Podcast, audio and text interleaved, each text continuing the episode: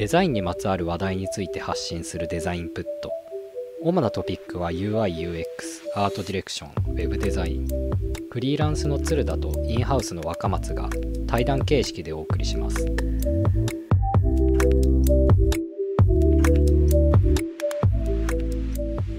はい、こんばんは。はいこんばんは今日は悲劇的なデザイン、えー最終編というところで、疎外感を与えるデザインですね。はい。疎外感を与えるデザインはい。についてお話しできればと思います。はいえーとですね、何から話しよう。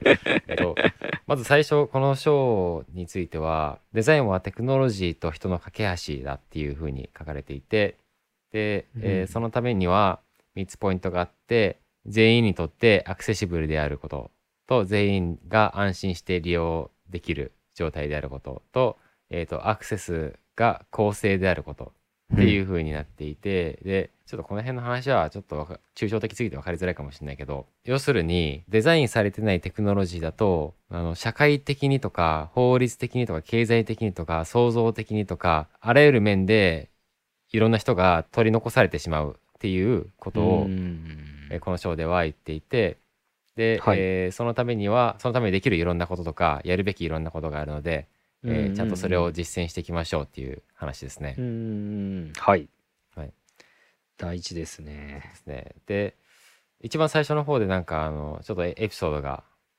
入っててみんな共感する人が多いんじゃないかなっていうエピソードなんですけど、はい。義理の親が Windows XP のマシンをの操作を教えてほしいっていうことで、なんかその頼まれたんですよね。で親がやりたかったことは YouTube 見たりするっていうごくシンプルなはい。内容だったんですけど、それなら簡単だよっていうところで手取り足取り教えてあげたんですよ。で、うん。まあその間義理の親はお父さんかな？横でメモを取りながら見てたらしいんですけど、うんうん。でじゃあ自分でやってみなって言ってキーボードをこうやって差し出して、えー操作をしてもらおうとしたら全然苦戦しててでそのメモを見たら本当にもう電源の入れ方とかうん。マウスの動かし方とかってそういうレベルでメモされててショックを受けたみたいな話があってその後あの Windows の新しい OS のメトロ UI って出てきた時覚えてますか？なんかフラット UI が始まった時ですよね。そうですね。覚えてますね。うん、いかにもなんかこう簡単そうなデザインの UI で、まあ、そういうその OS が搭載された新しいノート PC を買ってあげたらしいんですよね。でなんですけど結局それも全然使いこなせずなんか数週間後に見に行ったらその PC は全く使われずに部屋の片隅に放置されていたとかっていう感じの状態だったらしくてそれでそのお義理のお父さんはテクノロジーに取り残されちゃったわけですよね。うーんなんだけどその後直後ぐらいになんかちょうど携帯の契約の更新のタイミングかなんかで iPhone に書いてあげたらしいんですよ。うんうん。でちょっとその日は忙しくて操作方法とか教えることができなかったらしいんですけど次の週にそのまた会いに行ったら勝手に YouTube をキャプション付きで見てたり自分でいろんなアプリをダウンロードしてそれをなんか自慢したりしてきてくれたらしくて。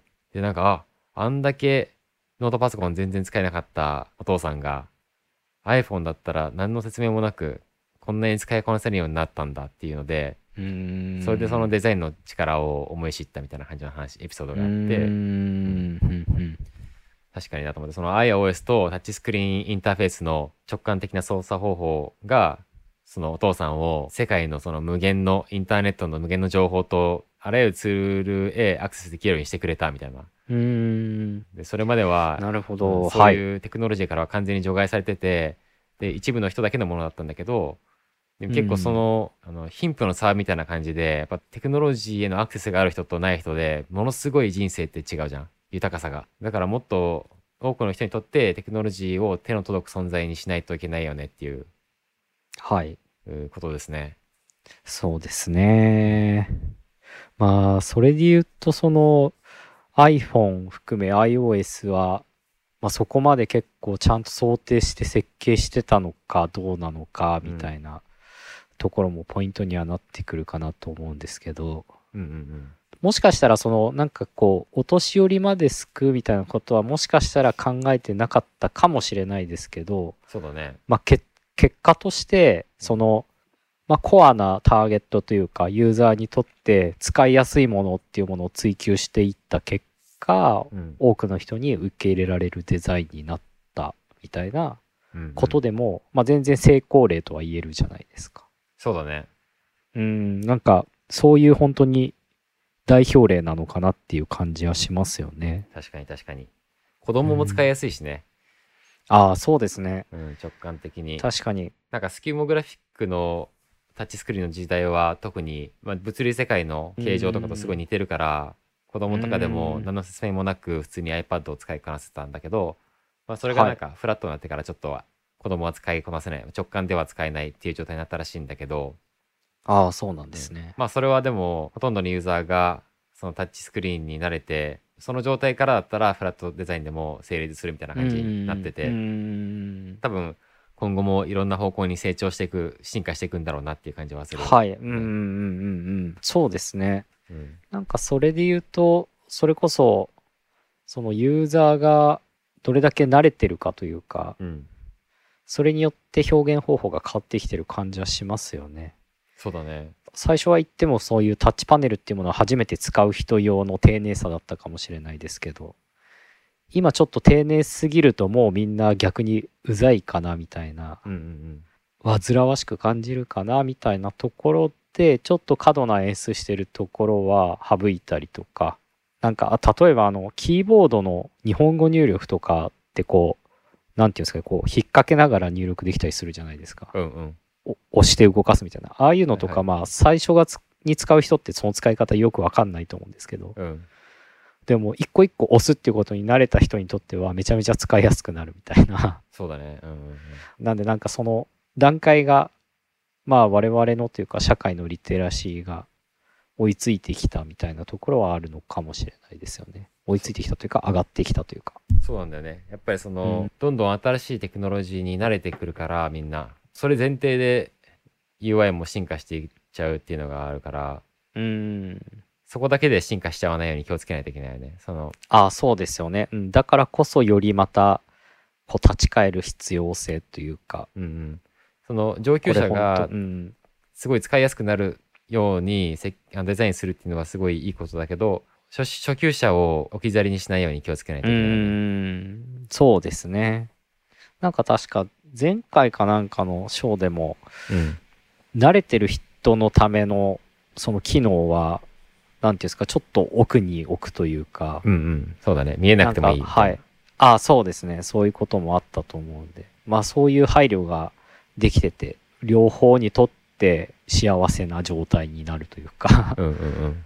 っていうところも踏まえて設計するみたいなところが結構大事になってきてるんじゃないかなっていう気がしますよねなんか昔より難しくなってきてるかもしれないですよねもしかしたらああ、確かにね。そうだね。まあそんなところで、このトピックの一番のポイントは、やはりアクセシビリティっていうところになってくると思うんですけど、うんうんうんそれ以外にもインクルーシブデザインとかあるんですけど、うんうん。今日はちょっとアクセシビリティ、まあすすぐに実践できる部分でもあったりするので、この辺をはい。お話しできればと思います。で、はい。えっと、アクセシビリティって何かっていうと、利用のしやすさですね。うんうん。どんだけ利用がしやすい状態であるか。で、はい。特にそれがある特定の層だけじゃなくて、すべてのユーザーにとって利用しやすい状態であるかどうかみたいなところの基準値みたいな感じですかね、アクセシビリティ。はい。はい。アクセシビリティ自体はもう何年も前から確立しているんですけど、これはあの WCAG っていう、えーワールドワイドウェブコンソーティアムっていうウェブのスタンダードを開発する国際的なコミュニティで、えーそこがアクセシビリティのスタンダードみたいなのを、え3段階で設定していて、それが A はいと AA と AAA みたいな感じでなっていて、はいその A が多くなればなるほど、よりアクセシビリティが高くて、えーただその分めちゃくちゃ制限というか制約が多いガイドラインになっています。で、はい。結構、これどれも対応してないっていうウェブサイトとか多くて、うーん。うん。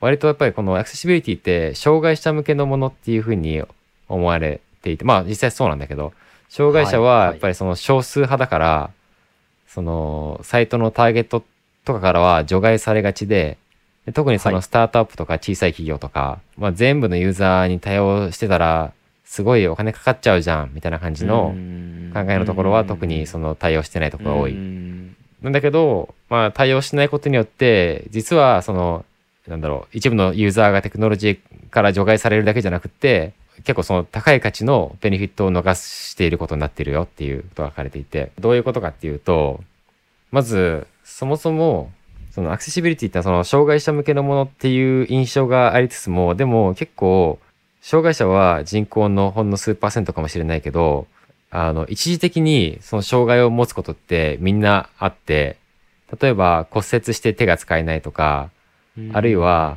バーみたいなうるさい環境にいて、えー、と耳がほぼ聞こえない状態そのおデバイスからの音がほぼ聞こえ聞き取れない状態とか、あとなんだろう一時的にちょっと目が見えない状態まあ真真っ暗な中とかなんだろうウェブウェブが遅い状態とかもそうかもしれないし、うん。あの赤ちゃんを抱っこしてて片手しか使えないとかなんか結構一般の健常者でもアクセシビリティを必要とするような場面って人生の中で何度もあり得るのでほんのその数パーセントのためだけっていうふうに思うのもまずちょっと間違ってる。うん。ってふうに Google の人が人が言ってました。おなるほど、はい、で えっと、まあそうですよね、うん。はい。でじゃああの障害を何かしらの障害を持ってる人何パーセントぐらいいるのかっていうところなんですけど、はい。えーとこの本はまあアメリカの本なんでアメリカのこと書いてあってアメリカの場合は全体の19%が2010年段階のデータだと何かしらの障害を持っているっていうことが書かれていて、うん。でちょっとこの同じデータは日本バージョンで見つけられなかったんだけどちょっと内訳があったんで、その内訳はそれぞれちょっと日本版も調べてきました。おはい。で、えー、とまず視力障害はアメリカだと4%で、うん。日本はどう調べても32万人っていう情報その辺の数字しか出てこなくてこれって日本のん？1億2680万人に対して割合をかん、えーと計算すると0.2%になっちゃうんですよね。でなんかうん。なんでめっちゃ少ないなと思ってでも基準がありそうだなと思って。でだってみんな絶対メガネかけてんじゃん。で、視力が0.5未満の人で検索したら、年齢によって結構差はあるんだけど、だいたい50%ちょいは目が悪いので、うん。まあ視力障害の段レベルがどんぐらいなのかわかんないけど、まあうん。メガネかけたいって思う人は結構いるから、メガネ外した状態だとうん字が小さいやつとか読めなかったりするはい。かもしれないよねっていう。うんそうですね。そう考えると結構な人数だね。で、なるほど、うん。あそのデータもしかしてそのなんか障害者認定を国がしてるか人の人数とかなんかそういう感じかもしれないですね。ああ、そうかもしれないね。うん。それだとだいぶ、うん0.2%、うん、国の基準によって全然違うよね。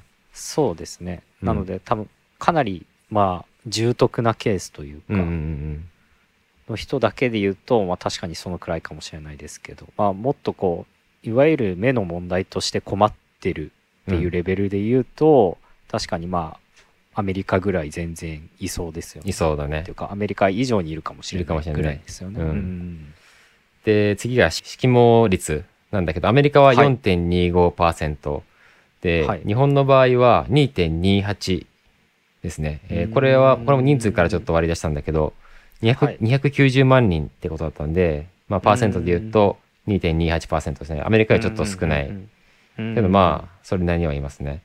でそうですね。えー、と難聴が、えーアメリカは13%に対して日本は15.2%ちょっと日本の方が多いんですよね。でこれは、えー、とおそらく、えー、と少子高齢化で高齢者が日本は多いからその分難聴の人が多いんじゃないかっていうふうに言われててでしかも、、はい、えーここに含まれてるかわかんないけど難聴を自覚してない人も結構いるらしいんですよね。なるほど。ああ、はいはいはい。なので実際もっと多いかもしれない。うん、えで、えー、とあとは読み書きの能力。これ識字率っていいのかな、うん。はい。識字率はこれアメリカは12%って書いてあったんだけどこれはどう調べても日本ではほぼ0%、うんうんうん。そうですね。日本は義務教育でやってるんで、うん日本はもう異様に高いんですよ、識字率。素晴らしいねはい。素晴らしい国。まあ、ほ他行ってもどこもないと思います、多分、うんうんこんな国。だからデータ見たらもう99か100しか出てこなくてうん。あれと思ってこの本に書いてあるここの部分全然説得力なくなるぞって思ったんだけど、うんうんうん でも、えっ、と、まあそんな感じでした。で、えっ、と、それ以外にも、まあ身体的な障害だったり、アルツハイマー、えー老衰、地方とか、まあ、あらゆるアクセシビリティを必要とする障害というか、状態の層がいるっていうことが書かれていて、これはちょっと残念ながら人数調べることができなかったんだけど、はい。はいそんな感じでした。うんでまあトータルで見ると、まあ、特に視力障害がある人を考慮するとめちゃくちゃ人数いるよなっていう話で日本でも。確かに。はい。なので、まあ、この層をまるっと無視するのは結構なことですよねっていう感じで、うんなんかデバイスとかちょっと話変わるかもしれないけど、あの、スマホのデバイスっていっぱいあるじゃないですか。iPhone SE のサイズとか、パーセントどんぐらいって言われて、だいたい今、10%弱ぐらいですかね。iPhone SE のサイズはとかつって、iPhone SE どうします？このサイズ考慮してちゃんと作りますって言われた時で、ううんん、8%でちょっとずれるぐらいなら許容かっていう感じで、あの、SE を捨てるのと同じぐらいの感じで、全人口のうち、うん、やりうち、うん、それで捨ててる感じに近いから、結構なボリュームを捨てることになっちゃうよね。うんターゲットからそうですね。まあそのデバイス問題とかよりうんも、割と障害とかのケースの方が、うん。なんていうんですか、どうしようもないケースが多い気がしていて、うん。よりなんかユーザーを阻害するというか、うん。すごくこう、無力感を感じさせることにつながりそうな気がしますよね。そうだね。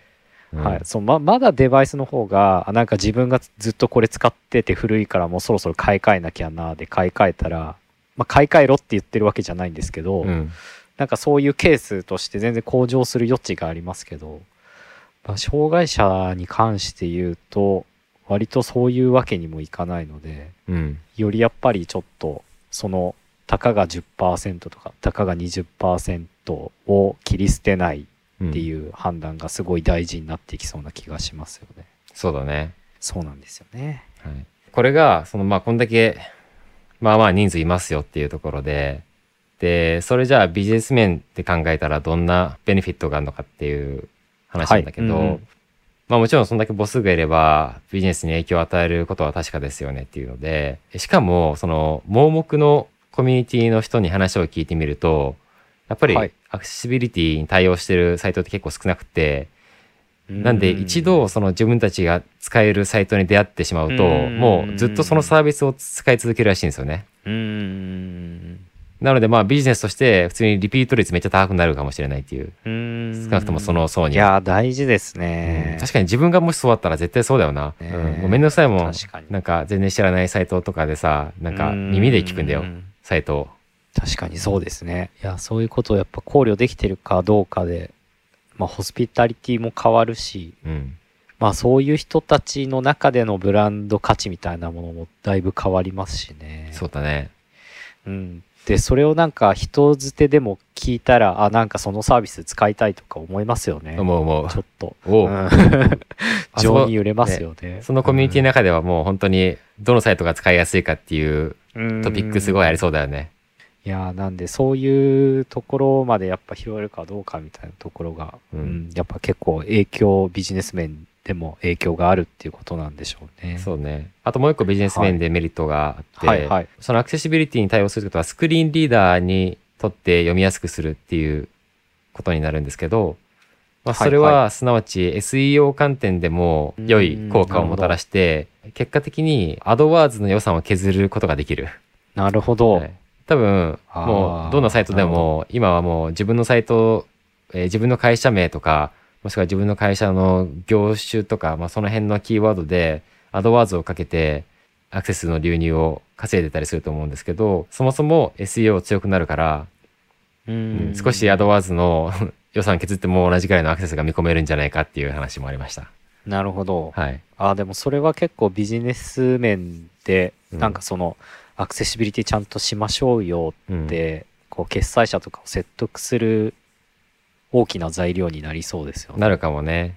まあ、まあ結果がもちろん出せればってことですけど。うん、そうだね。うんなかなかこれは難しそうな気もするけど、なんか小規模のサイトだったら大丈夫かもしれないね。うんうんうんうんそうですね。ちょっと複雑になってくると、うん一概に、みたいなところとかありそうです。そうだね。まあ多分大規模なサービスとかだと結構もう検索ワードごとに LP 使い分けたりするしそうなるとなちょっと、まあ、やっぱり結局アドワーズは必要だよねっていう話になると思うから、うん。あれだけど。はい。まあでもそういうこともありえそうですねって感じで、うんえーもう一個そのあビジネス観点じゃなくて今度は別の観点でアクセシビリティやるべき理由なんだけど、はい。まず、はい。みんなのためになるっていうことがありますね。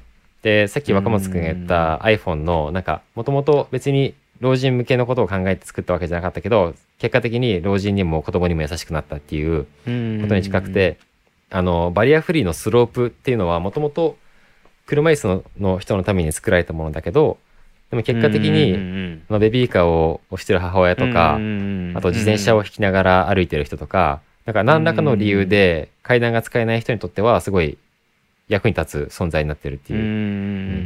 だからまあ、えーアクセシビリティの恩恵を受けるのは必ずしも障害者の方だけじゃないよっていう、結構いろんなところで役立つんだよっていう話ですね。うんうんうんうんいやその例結構うん。いろんなとこで出てきますよね。そのバリアフリーの例は。出てくるね。何でしたっけ？ユニバーサルデザインの例として結構出てきますよね。あ、そうなの？な何でしたっけ？そのバリアフリーとかのことをなんちゃらデザインっていう言い方が確かあったと思うんですけど、うん。なんかそれってそのそう健常者に適応するためのデザインというよりはその誰でも使いやすいみたいな状態の結果健あ健常者じゃないやその障害者とかが使いやすいっていうものを目指すのが、いあのユニバーサルだから、まあ、決してその障害者に対して最適化することではないみたいな。おおなるほど。障害者のために最適化するデザインはユニバーサルではないみたいな。それは結局健常者が使いにくくなっちゃうからみたいな。うんうんうんうん。うんうん、確かに。なので、はい、全員が幸せだよねっていう状態であのそうなんかを狙うのがユニバーサルだよみたいな例で結構学生の時とかすごい言われましたね。ああ、確かにね。なるほど。はい、あとは、みんなのためになる以外にも、法律によ、あ、やっぱりこれちょっとここ調べてないけど、法律によっても定められてるらしいんですよね。国によっては法律でアクセシブルであることが命じられているらしいんですけど、うんまあこれはちょっと詳しく調べてないんでよくわかんないです。アクセシビリティに対応するってことは、正しいことだよっていうので、なんか環境に優しくするためにリサイクルすることと同じで、あの、アクセシビリティに対応しないっていうのは逆にクソ野郎じゃんっていう話ですね。はいなんで、クソ野郎、クソ野郎にならないためにアクセシビリティ対応しましょうよっていうはい、ことが書かれていました。まあそうですなんか人として誠実であれぐらいなレベル感ですそうですね。いやでもなんかそうすごいわかります。うん。うん確かにって感じだよね。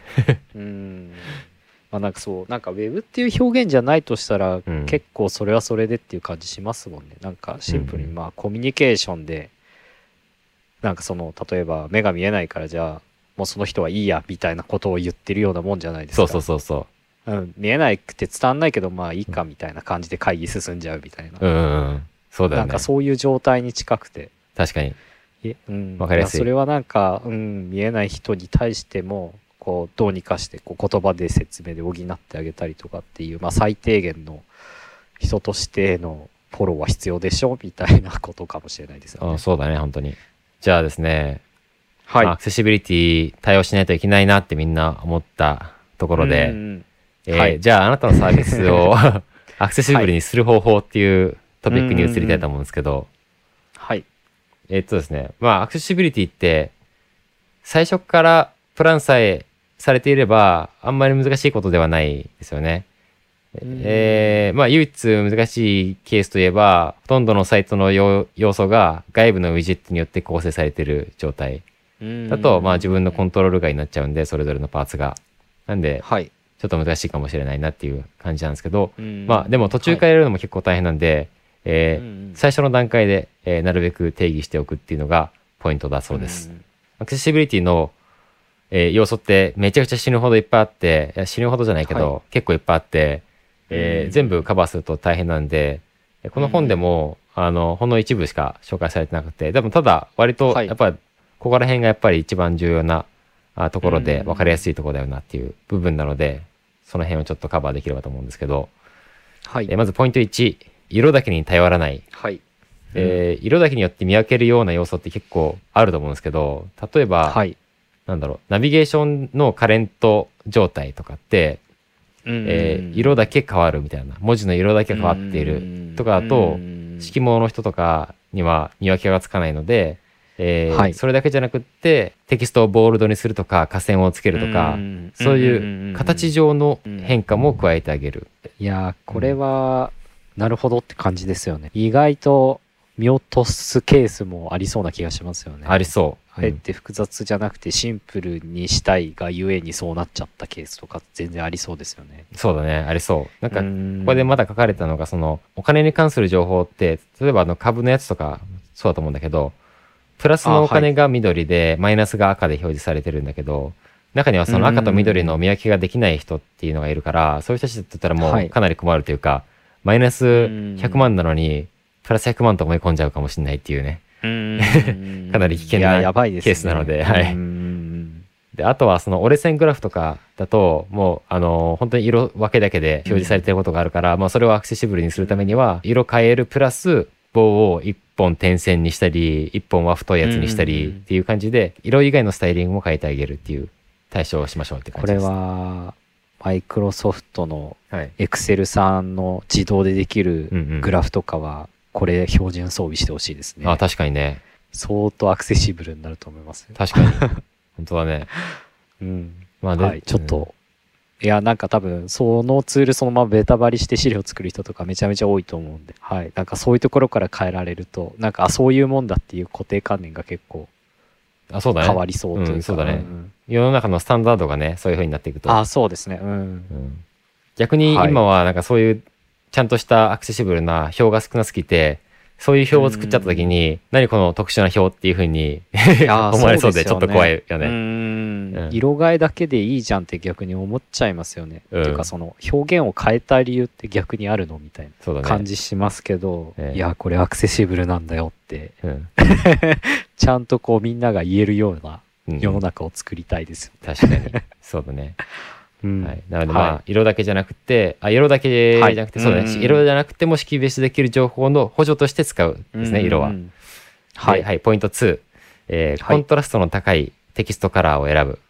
まあこれは結構基本ですよね。まあ、すぐできるやつなんですけど、えっ、と、これも WCAG のパフォーマンスレベルによって求められるコントラストの比率が変わるんですけど、でも、はい。あの、それ簡単にツールで診断できるんですよね。今のこのサイトで使ってうんうんうんるテキストのカラーがちゃんと、はい。そのアクセシビリティのガイドラインに満たしているかどうかっていうのがうんうんうん確認できるツール結構いっぱいあるので、はい。そういうのを使って、ちゃんとクリアしてる色を選びましょうっていう感じですね。ちなみに、えっと、僕が携わってるサービスのテキストリンク。えーはい普通の文字は、うん普通に結構クリアすると思うんですけど、テキストリンクって青いじゃないですか。はい。青って割と薄薄い青を選ぶと結構おしゃれになるんだけど、アクセシビリティガイドライン的にアウトなっちゃうんで、ちょうどいいところを探さないといけないんですけど、僕が携わってるサービスのテキストリンクをスポイトでやって、ツールで見ると、超ギリクリアしてるとこになってるんで、なるほど。そそれさえ見れば、あ、これ完全にアクセシビリティ対応してる、わざと対応してるわっていうふうに分かってもらえると思う。あーあー、なるほど。うん確かに。そうですね。そう。なんか数値結構なんか 0. 何、何、何何ぐらいまで出るんですよ。はいはいはいはい。うんうんうんうん。でも出なんかね本当にぴったり、ほぼぴったりでクリアしてる。めちゃくちゃ不自然なことにぴったりなんで。はい。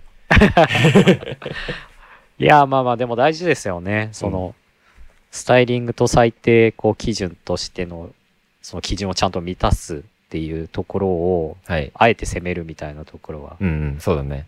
ろはい、論理とその感性のバランスを攻めるっていう点でもデザイナーとしてすごい大事ですよ。そうだね。はい。はい。で、あとちょっとちなみに注意点として、その、テキストリンクが置かれる背景の色っていろいろあると思うんですけど、必ずそれ、あの、うん。一番暗い背景の中でテストしないと意味ないので、ああの、白背景だけでテキストリンクアクセシビリティ対応してるってなっても、ちょっとグレーの背景にも乗るときがあると思うんですけど、うん。そういう時にちゃんと、えっ、と、見えてるかみたいなものも確認するために、一番暗い、うんあり得る暗いやつで、えー背景の色してて、チェックすることをお勧めします。うんうん。あの、色差が一番少ないところでってことそうですはいえっ、と、で、次が、ポイント3、オルトテキスト。代替テキストを使用するですね。はい。オルトテキストは何かっていうことを知らない人はほとんどいないと思うんいや、そんなことないか。いや、そういうふうに言うことがアクセシビリティじゃないんですよね。敏感ですね。敏感で。オルトテキスト代替テキストとかっていうのは何かっていうと、ウェブ上にある画像に、例えばマウスをなんか2秒間ぐらい置いておくと、小さい文字が表示されるじゃないですか。あれがオルトテキストなんですけど、あれっての何のためにあるかっていうと、スクリーンリーダーを使ってる人のためにあるんですよね。で、スクリーンリーダーを使ってる人っていうのは基本的に目が見えない人で、えっと、そういう人は、ウェブ上のコンテンツをえー順番に読み上げてくれるスクリーンリーダーっていうツールを使ってウェブサイトを閲覧してるんですけど、えっと、写真はいとか画像とかは当然見えないので、えっと、そのうんうん写真があるところに来たら、オルトテキストが読み上げられるっていう感じなんですよ。ううんなんちゃらの画像みたいなまさにそうです。はい。ことですよね。そうですねん誰々がこうこうしてる画像とか。そうです、そうです。はい。なので、例えば結構重要な写真がコンテンツの真ん中に入ってた場合、で、うんそこのオールドテキストが何も入力されてなかった場合は、そこのに何もなかったことになっちゃうので、スクリーンリーダーを使ってる人からすると、はてなみたいな感じになっちゃうんですよね。えーで、えっ、と、なんでオオールドテキストは入れないといけないんですけど、えーその中の一個、まあ、ポイントとして、えっ、と、ショッピングサイトで例えば同じシャツの画像が3枚並んだりすることってよくあるじゃないですか。そういう時に、はいちゃんとそれぞれ別々のものになっているように書きましょうっていうのうんで、例えば、1個目が男性が緑のシャツを着ている。え2個目が緑のシャツが畳まれた状態。3つ目がうん背面から見た緑のシャツ。っていう感じで、えっ、と、まあ、めんどくさい時だと緑のシャツをコピペして3回やっちゃいそうな感じはするんだけど、それだとなんかあ、の、本来その画像から読み取れるべき情報っていうのが、スクリーンリーダー見てる人だと読み取れなくなっちゃうので、ポイントとなる情報を記載することが重要です。で、まあ、さっきの例から言うと、少なくともそれが男性用のシャツだっていうことは伝わるよねっていうことでしたね。はいい。確かに。まあ、なんか緑のシャツ1、緑のシャツ2とか、そういうふうにしちゃいがちですよね。しちゃいがちしちゃいがち。あこれはそうですね。気をつけないとですね。うん、気をつけないといけない。じゃあ、ポイント4。画像文字を避ける。ですね。はい。画像の中に入ってる文字。えーうんまあ、最近は結構減ってきて、なんか昔は全部ボタンとかも画像でやってたんで、いちいちボタンも全部画像文字になっちゃったんですけど、最近はもう CSS でほとんどのボタンは実装されていて、なんで、はい。えー普通にボタンは読み上げられる状態になってるんですけど、えっ、と、まだ残ってるのがそのトップのヒーローイメージとか、まあ、スライダーの中に入ってるバナーとか、そういうところは未だに画像の中に文字が埋め込まれていて、正しく読み上げられてない可能性が高いですっていうところで、まあ、システム的に実装が普通のテキストで実装するっていうのが難しい場合はもう大体テキスト必ず入れましょうっていうところで。す。はい。で、ポインはい。ト5。あこれがハイパーリンクの文言を説明的にする。で、はいえー例えば、ここをクリック、さらに詳しくとかだけじゃなくて、えっ、と、電車の時刻表を見るとかっていうような文言にして、そのリンクテキストだけでも行き先がわかるようにするっていうところですねうん。これ結構難しいんですけど。まあ、詳しくはこちらとかやりがちですよね。やりがち。てか、普通にやってるこれ俺。はい、そうですね。うん。だってめっちゃ長くなっちゃう時あるんだもん。うーん、そうですよね。そうなんかデザイン的な見栄えとかを考えると、そうそう。ここ難しい。ちょっと難しいかもね。あの、うーん。なるべくそうまあした方がいいんだろうけど。うん。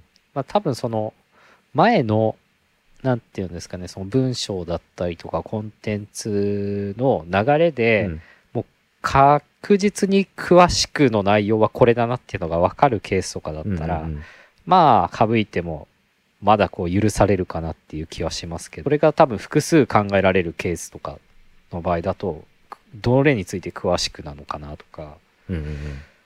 うん、なんか多分そういうところが分かりづらかったりとかまあその詳しく見た結果何が見れるのかっていうところも多分分かんなかったりすると思う。確かに確かに。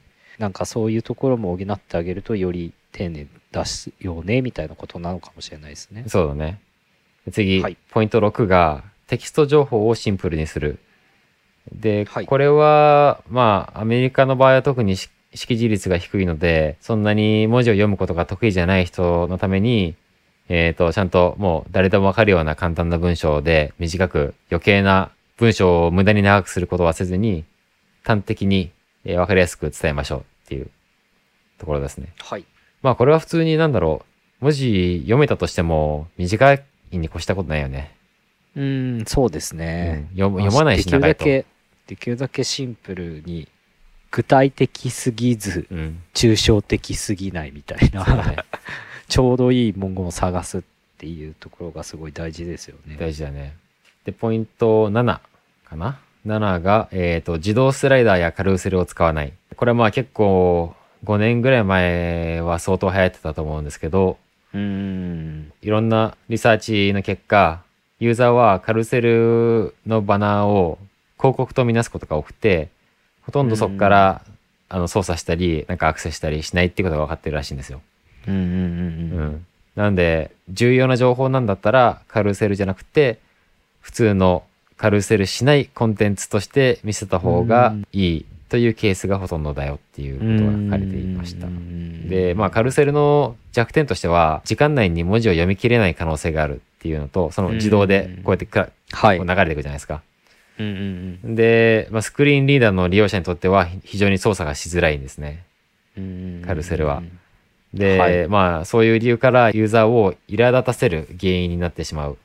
うん。なので、まあ、せめて一時停止をできるようにした方がいいっていうのと、うん左右のコントロールを大きくするっていう対象をしていった方が良さそうです。たまにあるのは、その小さいインディケーター、あの、ポチポチポチってあって、うんうんえーそこを押すと、その次のスライドに行ったりできるみたいなのがあるんだけど、うんそれだけだと操作がしづらいですっていうことが書いてありました。で、えーっと、ポイント8が、えーアクセシブルなフォームにする。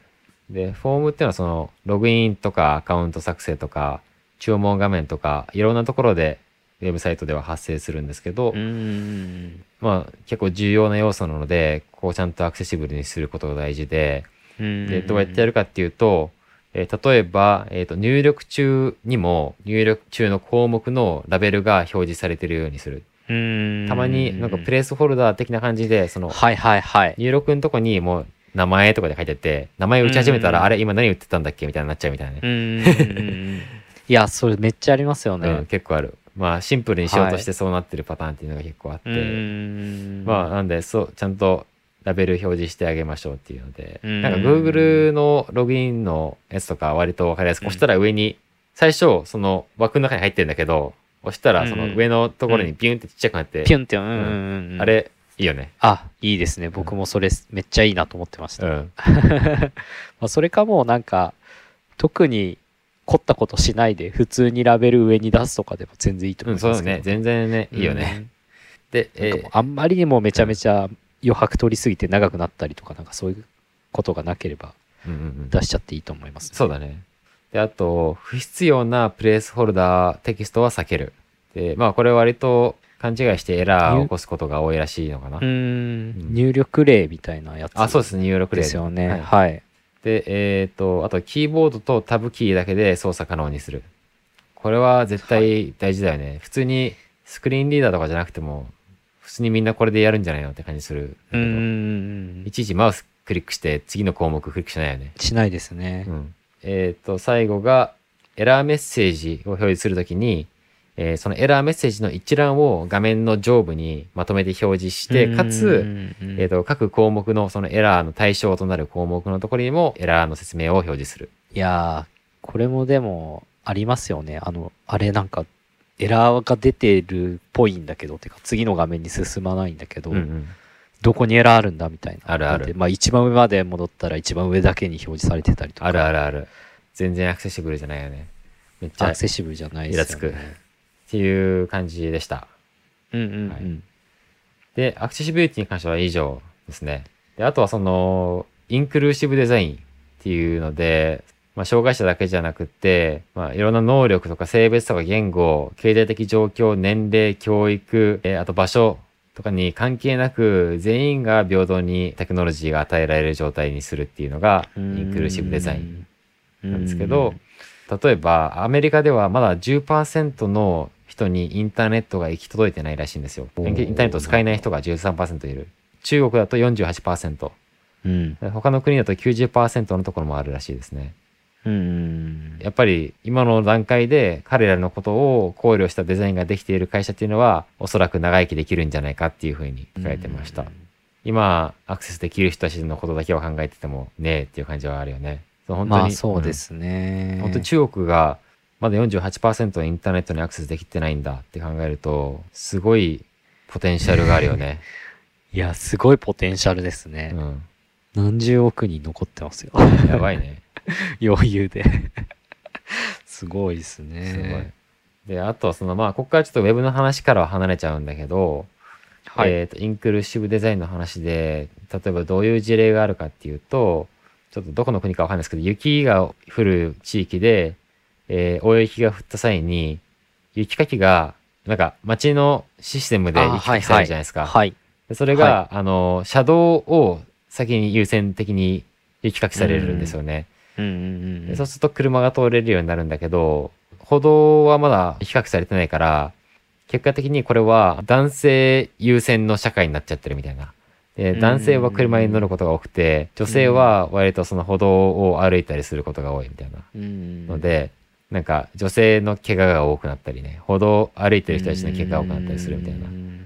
のでいや、これすごいですよね。そんなとこに影響出るとは多分思いもよらず雪かきしてますよね、多分。そうだね。多分俺のシンプルな脳みそだと車の方が事故した時の被害が大きそうっていう考えなんじゃないかな。うんなるほど。だから、うん。先に車の方を安全に運転できるようにしてした方がいいっていう感感じだけど、でも場所によってはさ歩道が雪かきされてないから車道を歩くっていう人が出てきそうだよね。ああ、まあそうですね。うん、車道と歩道の境目がなくなるみたいな感じですよね。そうそう車道が雪かきされてるからそっちの方が安全そうと思ってうん車道を歩き始めてそれで車にはねられるっていうこともありそうな気がするからうんなんかどうなんだろうね。確かに。あでもなんかちゃんとそういうことを考慮した上で、うんそのどっちかだけ先やるとかじゃなくて、うんもう少しこうバランス取りながらやっていくといわゆるこう男女差みたいなところでの差みたいなものはうんつきにくかったのかもしれないみたいなことなんじゃないですかね。あそうそうだね。はい。この本に書かれていることとしては。はい。そうですね。うん。で、あとは、その、医療器具とかのサイズ？医療器具じゃないな。なんだろう。マスクみたいなやつ？マスクとかのサイズ大体ほとんど男性向けに作られてて、女性にとったらめちゃ小小さくて使いづらいですよみたいなとことか、サイズで言うと、うん車のシートとかも男性のサイズに作られてるから、結構その、エアバッグとかの位置が女性にとったらずれてたりしてて、あんまり車のシートって安全じゃないみたいな。で、それでなんいか、はい。どっかの車のメーカーが女性向けの車両を出したとかっつって、ああ、はいはい。で、お、これは女性向けのアクセシビリティというか、女性向け的なインクルーシブデザインかと思いきや、普通に、ただ色がピンクなだけみたいなね。いや、そこじゃねえよみたいな。そう、そこじゃねえよみたいな。いやー、本当にそうですよね。いや、結構企画問題は、僕も背ちっちゃいんで、うんその、男性っていうカテゴリーの中でめちゃめちゃ生きづらいんですよね。あ、そはい。まあ、それこそ車とかもそうですし、まあ、あと、シンプルにファッションとかもそうですけど、う。なるほど。まあ、あらゆるものがないんですよね、大体。S サイズ。ズじゃ入らない。で、大量生産のこの企画化された状態だと多分相当マイノリティなんで、なるほそこど。のサイズ展開、在庫抱えてみたいなところに投資する多分費用対効果がなさすぎて、うんうんうん。まあ大体切られるんで、なるほど。まあ僕の体のサイズがあるのはもう本当に超大手のグローバル展開してるところのうんうん。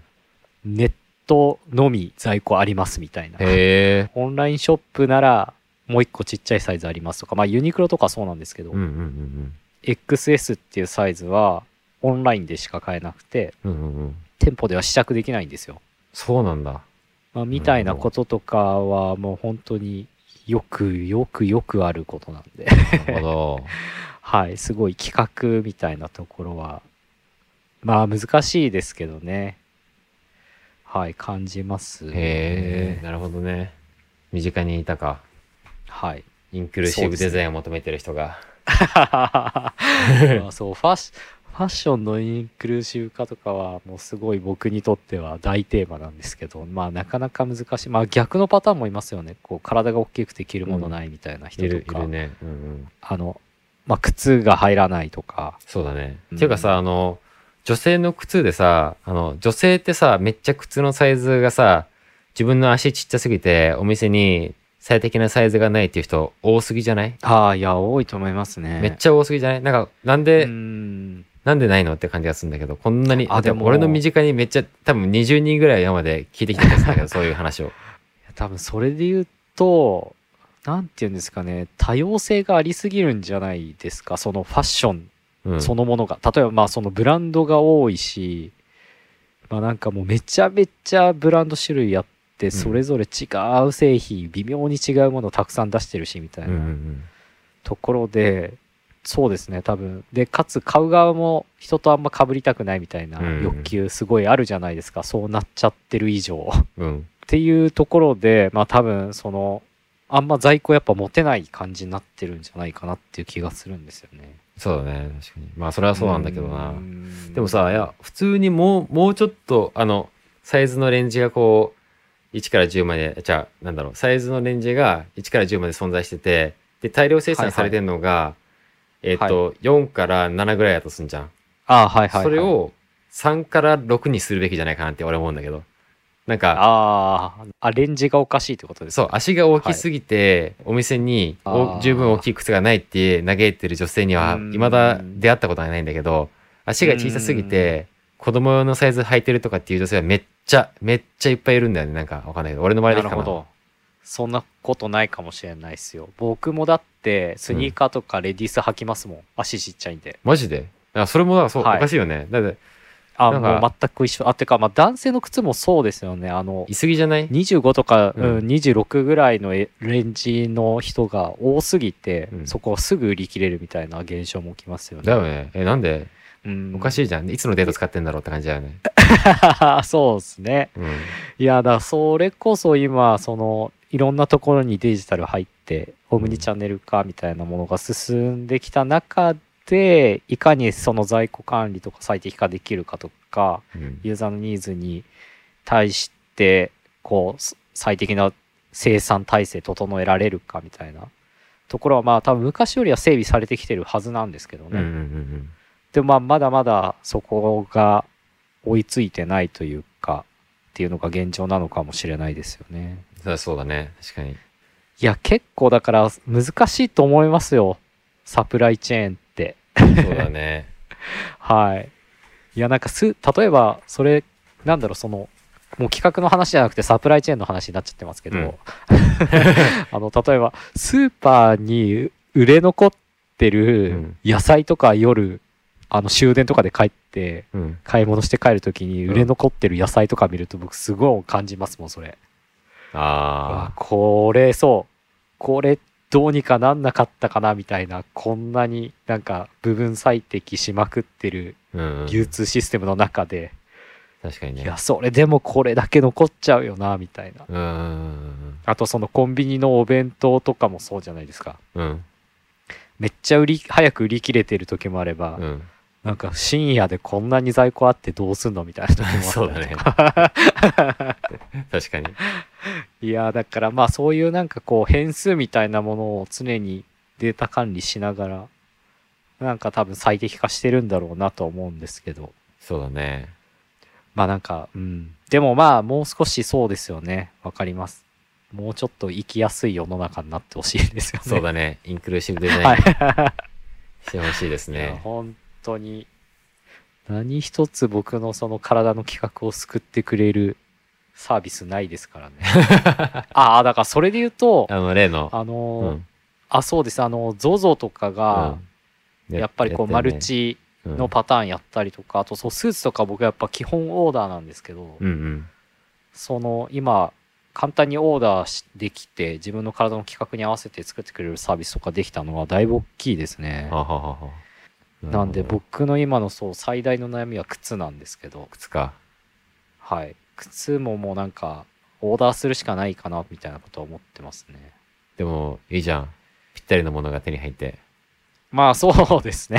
いや、誰でもオーダーすれば作れますけどね。うんうん。そう、なんかそう、欲しいデザインのもので全然企画がないというか、もう完全に入らないから諦めるみたいなのがほとんどなんで。えー、でもあれか、オーダーメイドは逆にインクルーシブデザインだかもね。すべてのものがオーダーメイドになってもいいかもね。うーん、そうですね。すべてのものがオーダーメイドでもできるうんうん。状態になってればインクルーシブデザインか。そううんそうですね。うん。なんで、まあ、これも ZOZO が結構足のサイズ測ったりするようなやつを。マットね。あ、そうですねゾゾ。マットだっけ？開発うん。して、まあ、これから展開されるのかちょっとわかんないですけど、うんうんそれとかも、なかなか僕にとっては本当にかゆいところに手が届くサービスだなっていう気がするんですよね。確かに。はい。まあ、この話多分僕多分永遠としてられる。そんなに不便が多いんだ。はい。男性企画に合わない問題。なるほどね。あそうた例えば自転車とかもそうなんですよ。えー、自転車。背がちっちゃいっていうだけで、うん。なんかやっぱそう女性用とかになっちゃうとちょっとこうデザインがまた変わったりとか、うん。あ例えばクロスバイクとかロードバイクとか欲しいなって思って探してた時も、うん。対象の身長が男性とかだとまあ160とか165以上みたいになっちゃうと、うんうんあまあ僕160なんでギリいけるかなみたいな感じなんですけど、うんうんまあそれもまあ言ってもそのなんていうんですかねかっこいい状態では乗れない感じになるんでえー、そうなの？その、まあ、サドルには乗っかるけどなんていうんですかねそのすごいちょうど絶妙な体勢で乗るわけにはいかないというかなんかそういう感じになっちゃったりとか。なるほど。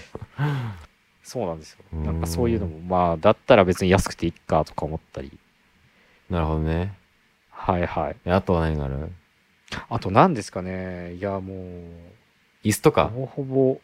ああそうですね。あの会社の椅子とかもそうですね会社の椅子か。でも会社の椅子絶対に女性の方がもっとあれだよね。あまあだから女性とかだと結構自分でクッションを置いたりして調整してる人結構いるじゃないですかなるほど。あの座面？うんうん。座面の長さとかがこう結構大きすぎたりとかするんああ、ですよはいはいはい。海外のやつとかね。うんああそうですそうです一番後ろまでちゃんと座ると、うん。むしろちょっとこう足の膝裏とかに当たっちゃってうんうんうん深く座れなかったりとか例えば、うん。なるほど。う。ん、なんかはいなんかそういうのも全然ありますね。ま何あ ちょっとめちゃめちゃ話それましたけど。いやいや。めっちゃでも、いや、もう、あと盲点ったなんだろう。ああ本当ですか、うん。あと例えばあの手袋問題とかもありますしね。手袋か。とか指がはい。奥までいかないってこと？あそあそうですそうです。手がちっちゃいんで。まあはめられはするんですけど、なんか微妙な感じになるんで。僕なんで大体そう手袋手袋も僕はあの本当に量産品のユニクロとかのレディースとかをつけます。へえ、そうなんだ。もうメンズはブカブカで全然入らないんで。あー。でも手袋ってまあまあみんなブカブカじゃないか？あ本当ですか？いやそんそうなんですかね。多分、人によりそうですけど、うん。うん。なんか指まあ、あんまりそのうん1関節分ぐらいは割と、うん。いやそれ行き過ぎかな。うん。半関節分ぐらいは余裕がある気がする。まああんまりその刻んだサイズ展開はないですよねああ、そうだね。ああ靴下とかもそうですけど、うん。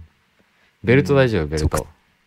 あベルトダメですねベルトはだいたい自分で詰められるタイプのベルトしか買わないですね、俺でもさ、ベルト全然さ、あの、一番小さいのでもさ、でかすぎるってやつ結構あるんだよね。ああありますよね、うん、僕なんで自分で穴開けますよだよね。なんかでもさ、てか、はいあれも絶対おかしいでしょ。あの、普通のサイズと同じで、絶対もっと細い、うんあの、最小サイズでかすぎじゃないって感じするんだけど、めちゃくちゃ。うーんじゃあ分かります分かります、あまあどうなんですかねそのなんていうんですか前前もそれなんかあったと思いますけど、うんこの本の中でその企画をうん。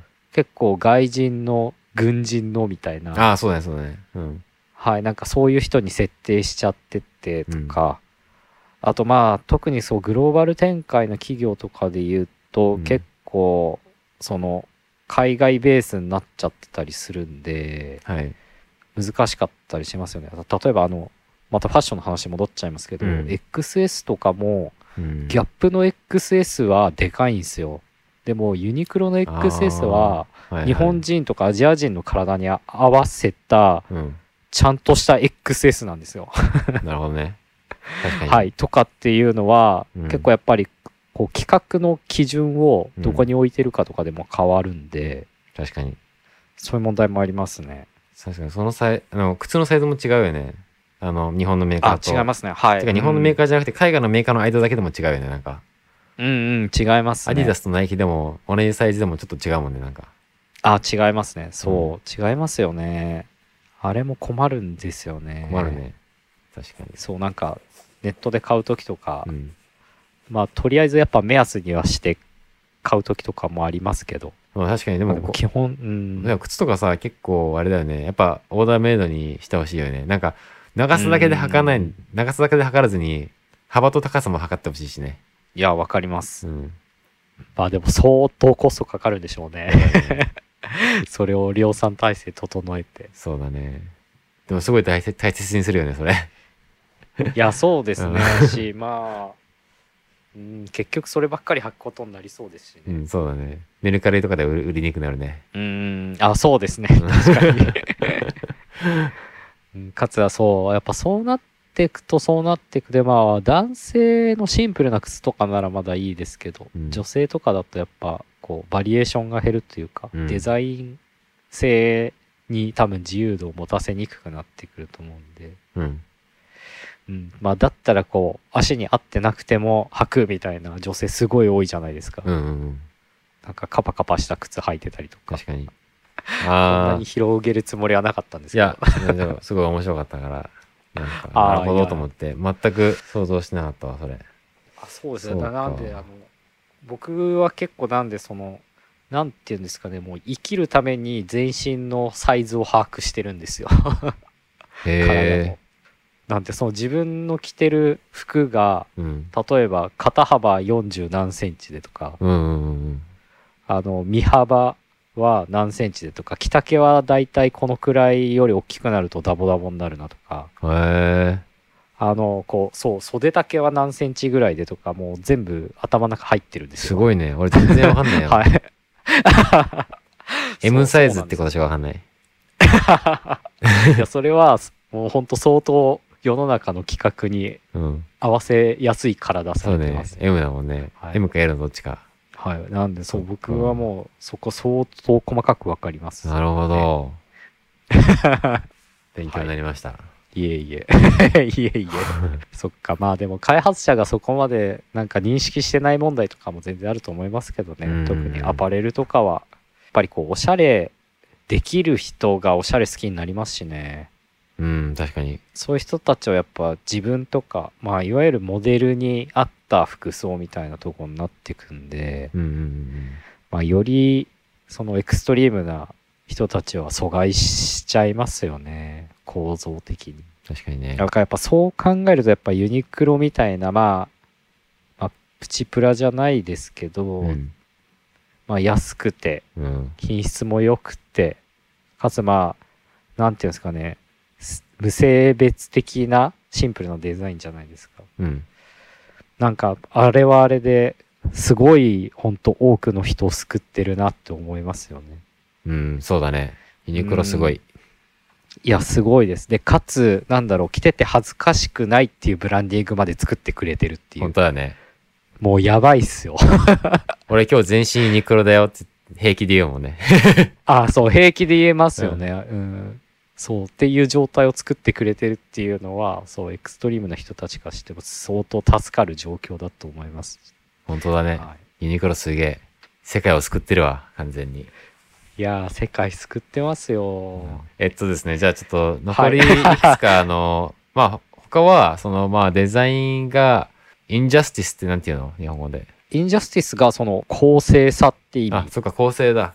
構成じゃないといけないっていうところがあって、ちょっと軽く話すと、フードスタンプってこれなんて言うんだろう、日本語で。フードスタンプって訳されてます。フードスタンプ？フードスタンプって何かっていうと、なんか、あの、すごい収入が低い人とかが、政府から、あの、支援してもらえるんですよね。フードスタンプみたいな、なんかそのチケットみたいなやつがあって、はい。それで、なんか、あの、食料品とかを買えるっていう感じのシステムがあるんですよ。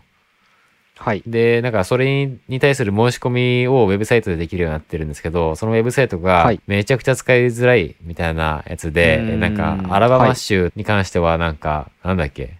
あいや、ちょっと、いや、細かくはいいや。なんか、まあ、ほとんいろんな州の国のサイトが死ぬほど使いづらくて、しかもこんな、そもそもそういうフードスタンプを求めてる人たちって、識字率とかも低いのに、なんか、うん。やたら難しい言葉ばっかり使ってて、めっちゃアクセシビリティがないようなサイトでう、ん。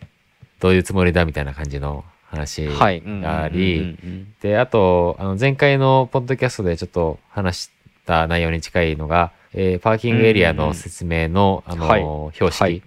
が分かりづらいっていうので、い、くつもの標識がこうやって重なって置いてある、ああの重なってというか、並んで表示されてて、えっ、と、なんか矛盾してるんですよね、内容が。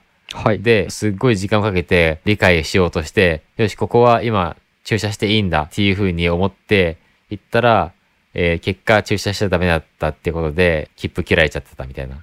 その人はもう悪いことしようとしてやったわけじゃないの、なくて、その標識の意味が意味不明すぎて間違えちゃったのに、それで結果的に切符切られたりなんか、車どっか持ってかれたりするっていうこともうんあり得るってなると、全然公正じゃないので、これもうちょっとデザインでよくできるはずですみたいなケースがあったのと、あとは、刑務所に入ってる人の面会に会うために、なんか事前にウェブサイトで申し込みをしないといけないらしいんですけど、その申し込みのサイトが、これも死ぬほどわかりづらくて、刑務所まですごい何時間も離れたとこにいる家族が、よし、これで予約できたって思って行ったら、結果予約できてなくて、その何時間もかけて会いに行ったのに、ただの無駄足になっちゃったみたいなね。このサイトの使いづらさのせいで。っていう話だっけ？あ、はい。そんな話です。だったっけ？めっちゃうろ覚えで話ですけど、はい。いや、そんな話です。はい。で、あとは、その一番これ有名な例で、いろんなとこで俺見たことあるんだけど、選挙の投票の用紙で、これは多分ネットで検索して実際のデザインを見てもらった方が早いと思うんですけど、多分、なんて検索して出てくるかな。選挙投票用紙デザインひどいとかって検索したらできそうだね。うん。アメリカとかで検索して。で、まあアメリカの選挙の時はに、紙があって、真ん中に、えっ、と、チェックを入れる丸がいっぱい並んでて、縦に並んでて、その左右に交互に名前が、候補者の名前が並んでるんですよね。で、はい。右側をうっかり見落とした人っていうか、右側に目がいかなかった人からすると、普通に、左側のに二人目の名前が、真ん中にある丸の二つ目だと思っちゃうんですけど、実際は、二つ目は右側の最初の人の名前なんですよね。で、これで、なんか、あの、実際、この人に入れたつもりだったのにっていう人たちが絶対いっぱいいて、で、結果的にその違う人が大統領になっちゃったりしたみたなはいいはい。本来だったらこっちの人が勝ってたはずなのに、このデザインのせいで別の人が大統領に選ばれて、それってもう国の未来にかかってるすごい重大なことが、あの、不十分なデザインによって大きく左右するみたいな。すごいですね、この話は。国のものって本当にデザインひどいものが多いよね。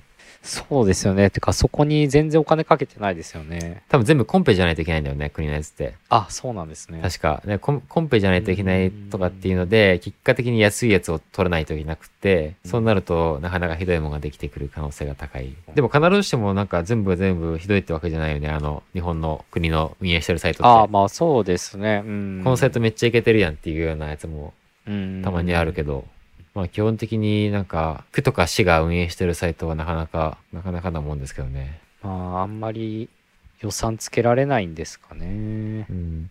えっ、と、どっかの県のサイトがリニューアルされて、それがひどいことになりすぎて、めっちゃ話題になったのなんだっけ？あ、滋賀県。えっ、と、滋賀県のウェブサイトがリニューアルしてはい残念なことになった県っていう。しかもね、公式で謝罪してんの？はい。あ、マジっすか？え、今もそのサイト？うん。あ、でもちょっと変わってるかな。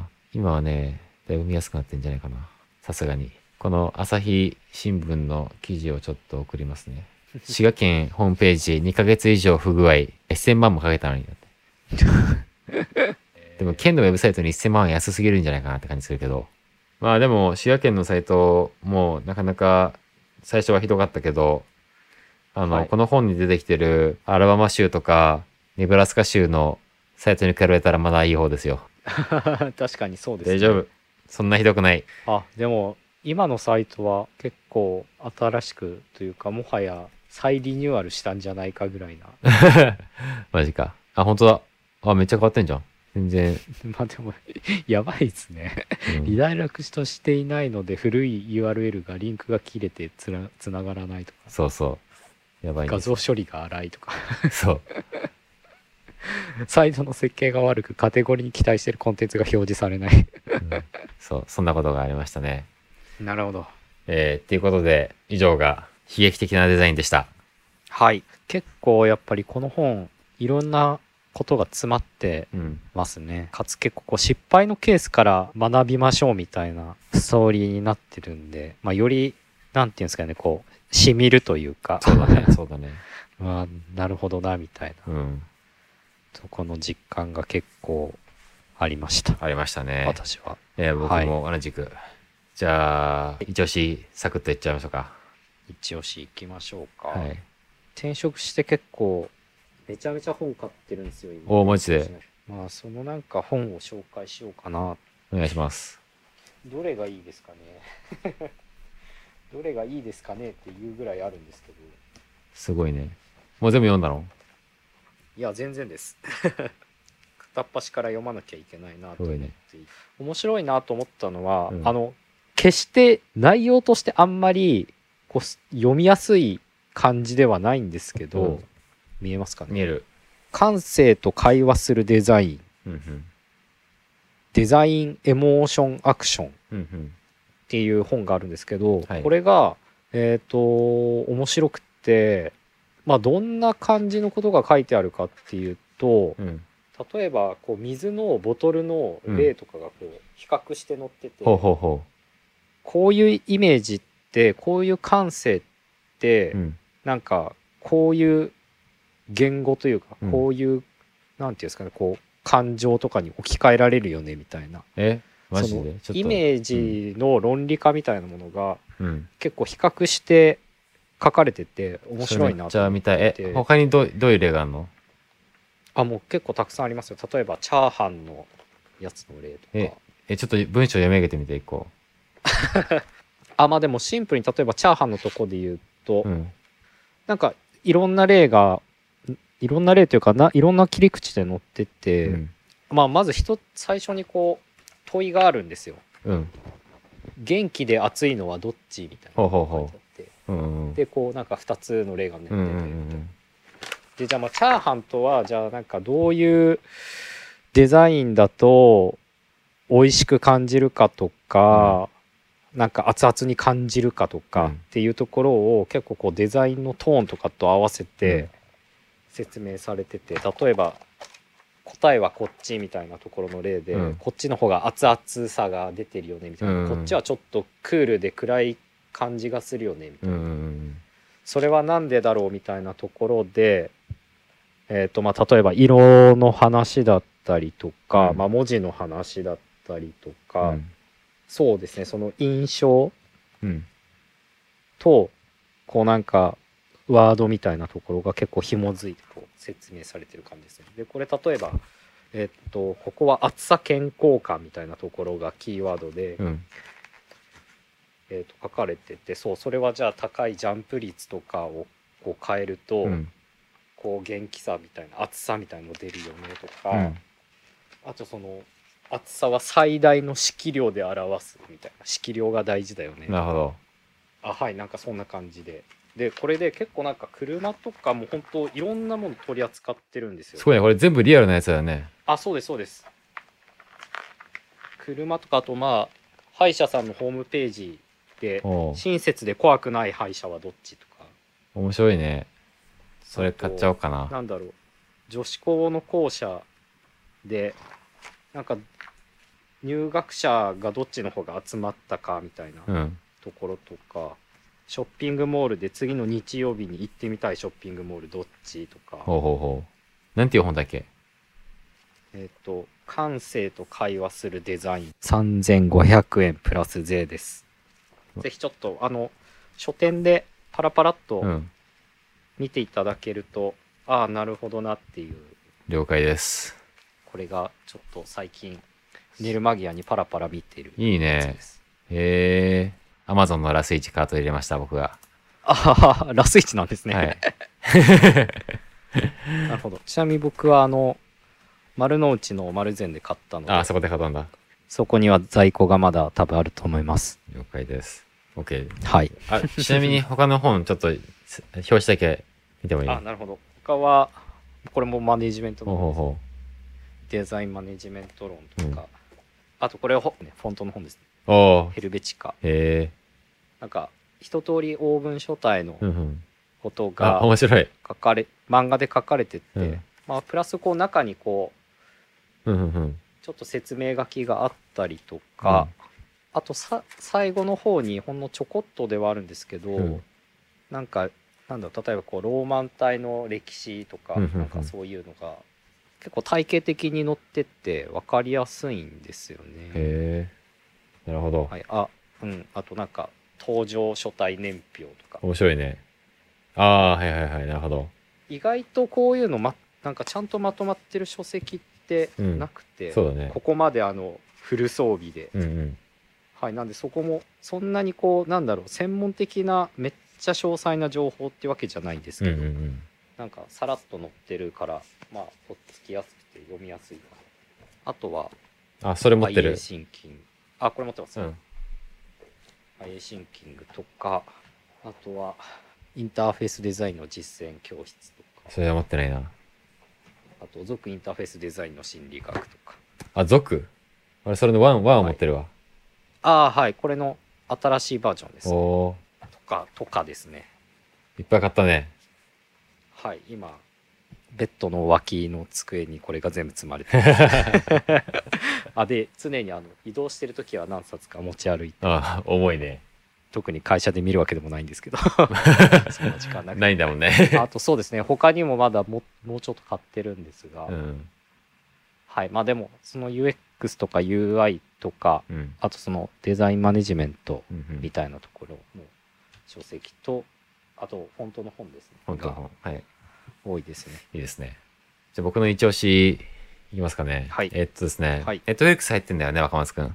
あはいあの、ザ・アート・オブ・デザインっていう番組知ってる？ネットフリックスの。わかんないわかんない？そんな番組ありますあるんですよ。ネットフリックスのオリジナルドキュメンタリーで。で、シーズン1は2017年に出てて、はい俺なんかもうとりあえずなんかどんなサービスでも最初俺デザインって検索するんですよ。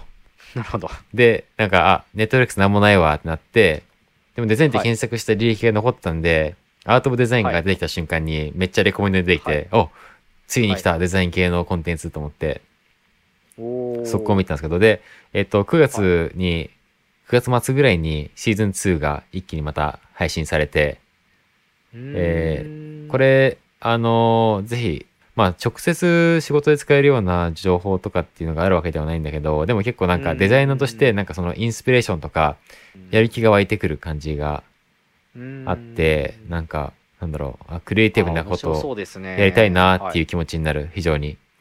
で、はい。えっ、と、シーズン1とかは、グラフィックデザイナーで言うと、ペンタグラムっていうニューヨークの有名な事務所があるんだけど、デザイン事務所。あそこの人が、はい。はえっ、と、出てたのと、あとは、それ以外は、あの、設計デザインだったり、ステージデザインとか、靴のデザイン、あとイラストレーター、ーあとフォトグラファー、インテリアデザイナーとか、あと車のデザインもあったね。っていう感じで、あらゆる業種のデザイナーが一人い、えっ、と、一話って感じでドキュメンタリーになってて、で、えっ、おと、ーすごいね、なんかあの、ずっと、その演出がリッチなんですよね。あの、映像としての。で特にシーズンあそう2なんは、ものすごいそれを感じてて、シーズン2は、うん。えっ、と、なんとですね、あの、インスタグラマーのプロダクトデザイナーも入ってて、え。えそうなんですよ。とインスタグラマー。あ、インスタグラムのデザインをした人。あーインスタのデザインをしそう、た人インスタグラムの、えっ、と、UI デザインとか、ロゴとか。あこの人ですね、うん。イアン・スパルタそう、イアン・スパルタも出てたりして、なるほど。そうそう。あーまあじゃあこれだけでもうん。一見の価値ありますね。そうね。まあ、でもね、あの、あんま詳細なことは言わないっていうか、本当になんか、デザインとかやってない人向けのコンテンツになってる感じはするから、なんか本当にあ触り、触りなんだけど、うーんただなんか、それでもやっぱり、やる気出るというか、なんかね、これ見た後、速攻なんかね、本読みたくなっちゃう感じ。なんかよ、なんかデザインの本読みたくなっちゃう。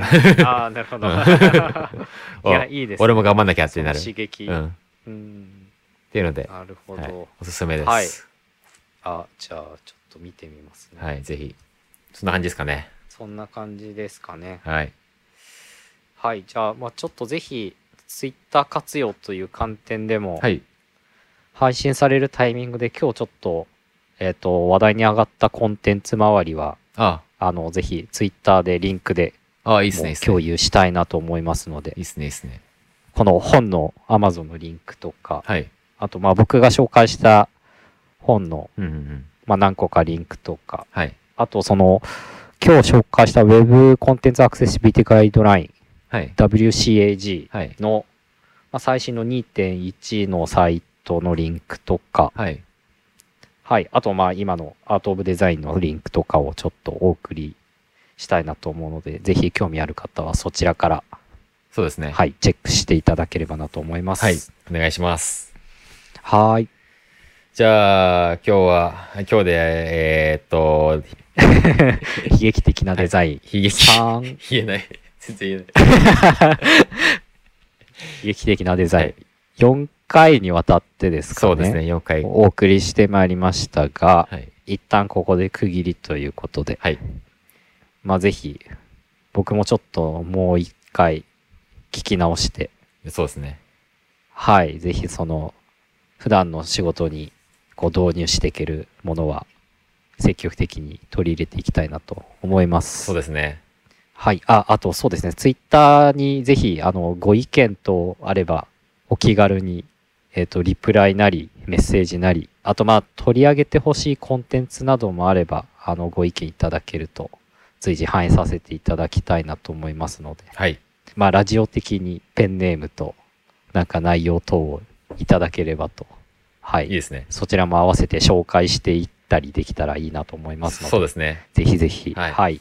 よろしくお願いします。よろしくお願いします。あ、あと、もう一個お願いが、えっと、このポッドキャストを聞いているプラットフォームで、デザインプットのポッドキャストを評価していただけると大変ありがたいです。あはい、例えば、ね。iTunes だったら iTunes のレーティングとかがあると思うので、うんうんそこで星5だと思ったら5をつけていただいて、1だと思ったら1をつけていただくっていう感じで、そうですね。あ、もう全然忌憚なく、そうですね。その意見を吸い上げて、我々も少しでも改善していけたらなと思ってますので。はい、お願いします。あの、星がつけばつけるほど、あの、iTunes とかで上位に出てきやすくなるらしくて、うーん。なのでなるほど。僕らあの、全然このポッドキャストを告知してないんですよ。身内の人たちに、身近な人たちに。にほぼ告知してなくて、ごく一部の人だけに教えてる感じなので、あの、皆さんのはい星が頼りなんですよね。